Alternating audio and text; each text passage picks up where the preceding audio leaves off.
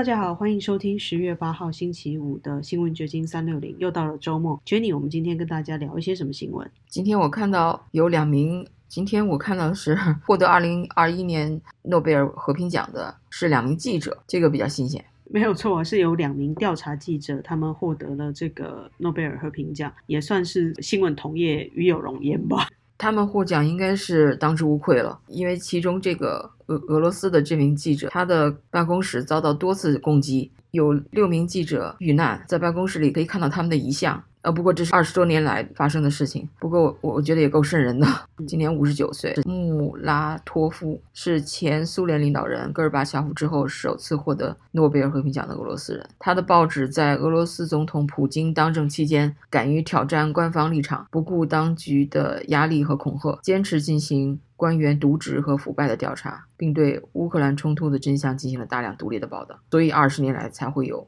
六名记者被暗杀。但另外一名获奖的女士，她是曾经在 CNN 工作，后来创办了网络媒体的记者。她因为长期揭露菲律宾政府的贪腐，所以现在身上还背了七宗官司，一直在被控告。但她本人并不畏惧，能在持续的揭露一些菲律宾国家的问题。对，这名女记者叫雷莎，今年是五十八岁。跟穆拉托夫差不多，他从事新闻工作已经三十六年了。他二零一二年创办了一个叫 Rappler 的数字媒体公司。这家媒体以调查性报道闻名全国。在菲律宾总统杜特尔特领导的扫毒行动中，雷莎长期进行跟踪和报道，揭露了执法警察法外处决的罪行，因而与政府关系非常紧张。他也多次被捕，然后交保获释，被外界称为真相守护者，并在二零一八年成为《时代》杂志的风云人物。雷莎去年十二月在《金融时报》上发表文章说：“我与政府战斗是疯狂的行为，我并没有计划这样做，但是为了完成我的工作，这是必须的。”他还在文章中表示：“我之所以被捕，是因为我是一名记者，因为发表了当权者不喜欢的真实报道，但这只会帮助我打开束缚，帮助我了解正在发生的事情，从而找到前进的道路。”哇，很佩服他们的勇气。他让我想起来一一句名言，我我不知道，我忘了这句名言是谁说的，可能是那个写一九八四年的那个叫奥威尔，叫做奥威尔，他是不是说过这样的话？说如果你要不刊登一些别人不喜欢的东西，那么你就是在给人家做 PR，就是 something like this。我那我只能说，我们大部分像我们这样的社区记者，那我们大部分的工作就是 PR。对，很多时候都是在做公关或者是工商。雷莎，他在二零一六年的时候还不断的持续批评脸书，认为他是成为假消息传播的推手。他在四日推文表示：“我们在二零一六年指出脸书的越界行为，将脸书执行长扎克伯格比作菲律宾总统，要求终结散布假消息免罚的情形。”对，就是记者，什么样能当记者呢？现在我有点纳闷。这个记者必须有一种对真相的追求，如果没有这颗心的话，可能是，呃，不会有这种精神去揭露真相。但揭露真相有时候也要付出很大的代价。是，这名记者说，他有可能会在监狱里度过他的余生。我的国家将在二零二二年五月举行总统选举。那由于这个社群平台允许大规模的人为操控，无法保证投票的公正性，所以他。不断的在发生，然后为这个选举的公平去报道，但是他现在已经接到了十次的逮捕令。嗯，本来美国的记者是比较有这种追求真相的精神啊，非常 aggressive，对什么无论是你是什么大公司还是国家领导人，都敢于提出尖锐的问题。但是现在看来，他们只对川普 敢于提出尖锐的问题。对民主党的那些领导人就只会拍马屁了。我想还是陆续有一些不一样的声音存在啦，毕竟还是有很多人在自己的岗位上去执行自己的工作。像我们之前提到那个哦，你说那 Intercept，对对，就是他们本来是要调查这个冠状病毒的起源到底是怎么回事。他是想证明它不是实验室的产物，结果他得出的结果刚好相反，没有错，还是 publish 他这种结果，所以说人人家还是比较诚实啊，至少。虽然现在诺贝尔奖已经不像过去那样受到所有人的关注或者有强大的光环，但我觉得这一次这两个人媒体人获奖也不是偶然的，也代表了这个时代需要更多有良心的媒体，或者是敢于。直言的新闻记者去报道调查真相。对，总比把这个诺贝尔和平奖颁发给拜登要有价值吧。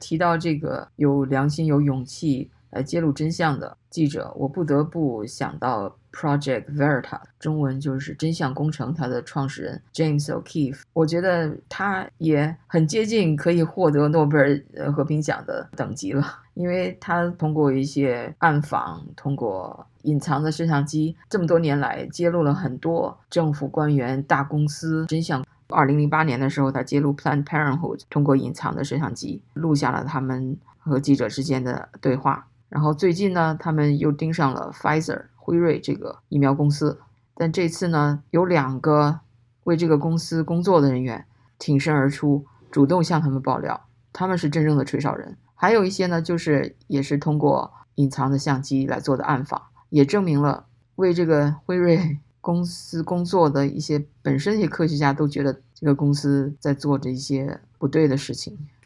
没有错，这一次那个科学家有提出来。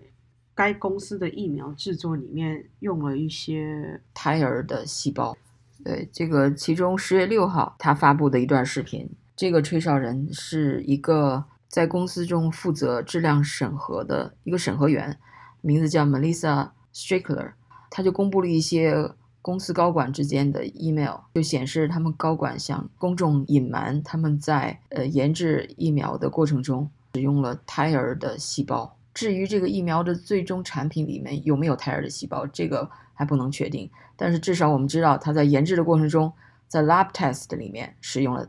堕胎胎儿的细胞，这就印证了为什么之前我们谈到在芝加哥的 Loyola College University，他们一些学生就根据疫苗里边可能有胎儿组织为理由，违反他们的信仰，而向校方提起诉讼。他们嗯，不要被强迫打疫苗，因为这违反他们的宗教信仰。所以说，这就证明了这不再是一个阴谋论。他们在研制疫苗的时候，的确使用到了堕胎胎儿的细胞。然后还这个高管在 email 中还说，用于 IVE 测试的 HEK 二九三 T 细胞最终来自流产的婴儿。另一方面，梵蒂冈教义委员会已确认，他们认为对支持生命的信徒接受免疫接种是可以接受的。辉瑞的官方声明很好的回答了这个问题，也是回应外部询问时应该提供的答案。我如果这是真的的话，那就说明梵蒂冈也默认他们使用胎儿的细胞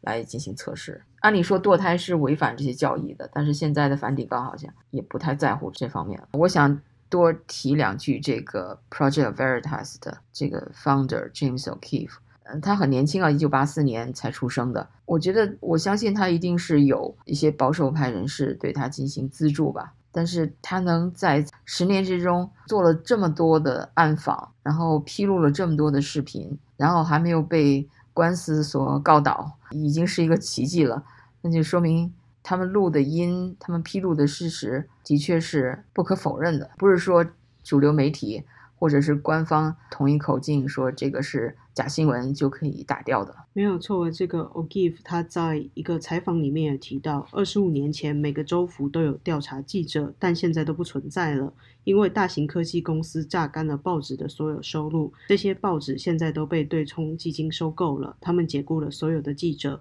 所以没有报道，没有新闻调查，只有叙事，只有叙事。这个叙事英文词应该就是 narrative。就是那种用宣传所谓的，可以说更好的翻译就是宣传。没错，James O'Keefe 还曾经在 Breitbart News 工作过。Breitbart 的创建人 Andrew Breitbart 给他创立了一个专栏，让他专门发表他的这些调查报道，所以他对 Andrew Breitbart 也很崇敬。Andrew Breitbart 创立了 Breitbart News，而且是在洛杉矶，好莱坞所在地。但是他创办了一个最保守的，被主流媒体。描述为 far right 的这么一个 media company，但是他很可惜，四十多岁的时候英年早逝。据官方的说法是心脏病发作就夭折了，但是有人说他是因为触动了一些势力，好像是当时他在调查关于恋童癖之类的事情，然后就被干掉了。这个因为没有出调查报告，警方也没有进一步追踪，所以他的死因到底是因为被暗杀，或者是真的只是英年早逝，我们就不得而知了。但是真的是每一个。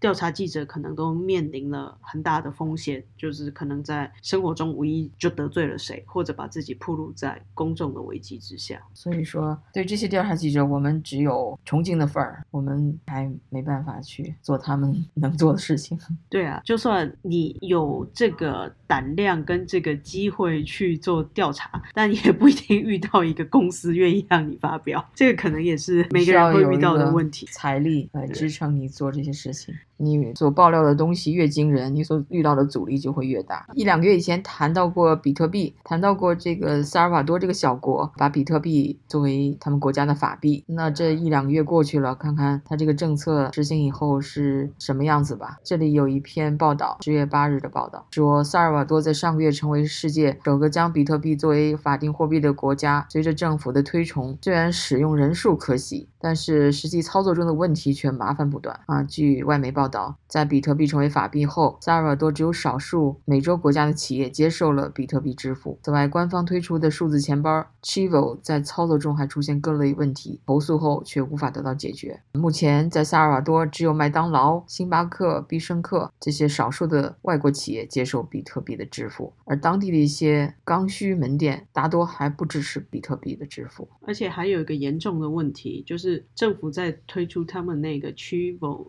那个 app 的时候，每一个国民都可以获得三十美元的注册奖励，但是很多人都去盗领了这笔钱，就是他们用了别人的身份信息去领了这三十元，导致真正想要去就是注册的人，发现自己已经没有这三十块美金的奖励。嗯，所以说造假永远是一个问题。对，这个到哪里都有被身份盗用，还有这种网络的不安全性，一直是一个存在的问题。不过萨尔瓦多总统布克尔还是蛮乐观。他说，现在已经有三百万人下载了 Chivo 这个 app，比当初预估的目标还多出五十万人，这几乎占全国人口的一半。在九月份，Chivo 已经有超过二百一十万的活跃用户。但是这个用户看上去很多，有基金会对萨尔瓦多二二百三十三家不同行业的公司进行了调查，结果发现其中百分之九十三的公司依然不支持比特币支付，所以这就意味着这个 Chivo App 目前主要的功能依旧是汇款和提现，而萨尔瓦多很大一部分 GDP 就来自汇款，来自他们在海外的公民回家汇款 Wire Transfer。这种收入，暂时来说，他们还是蛮适合使用这样子的货币。对，这也是当初为什么这个年轻的总统想要把比特币做成法币的原因之一。OK，那我们今天就聊到这儿，祝大家周末愉快，拜拜，拜拜。